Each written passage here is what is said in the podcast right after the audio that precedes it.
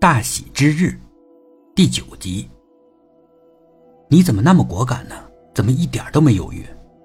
冯琼问妈妈。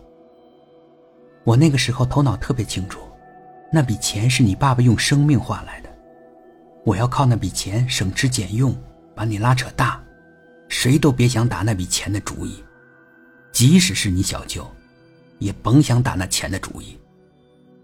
嗯，冯琼说。你小舅没想到我那么果断的拒绝了他，他以前问我要什么，我都答应他，即使会惹你爸爸不高兴。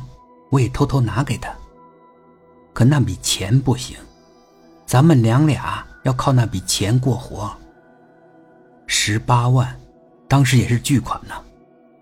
那当然了，当时一般人一个月工资才几百块钱，十八万当然非常多了，够买一套房子了。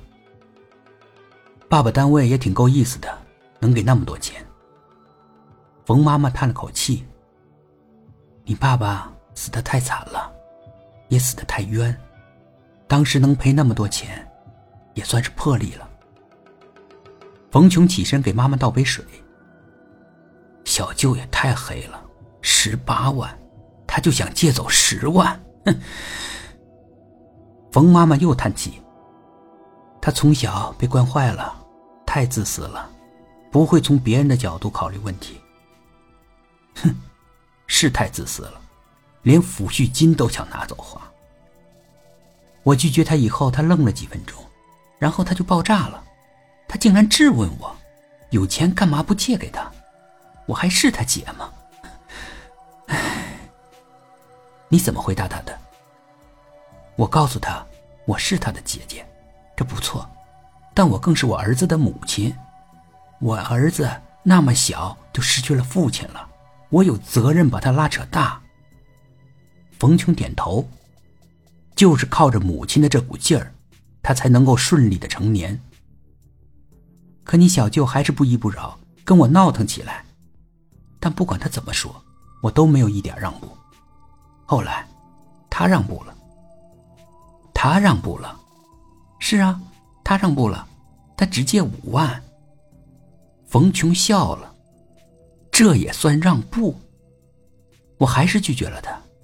那笔钱一分钱都不会借给别人，我要全部留给我的儿子。我儿子要吃饭，要读书，这些都需要钱。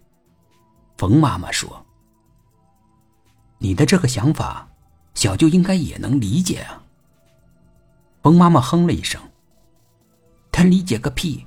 他就知道姐姐有钱却不给他花，他又跟我吵了一个多小时才离开。”小舅他太自私了，是自私，他根本就不考虑别人的感受。唉，冯琼瞧着母亲。从那以后，小舅就处处为难你，是吧？母亲没有说话。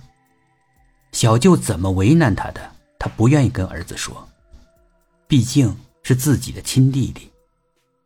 可是这个弟弟太过分了。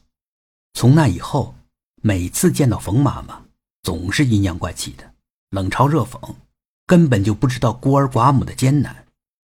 有一阵子，冯妈妈甚至不愿意回娘家。她没有避风的港湾，哪儿都没有，她必须要坚强起来，自己做港湾，做儿子的港湾，可以让儿子避避风。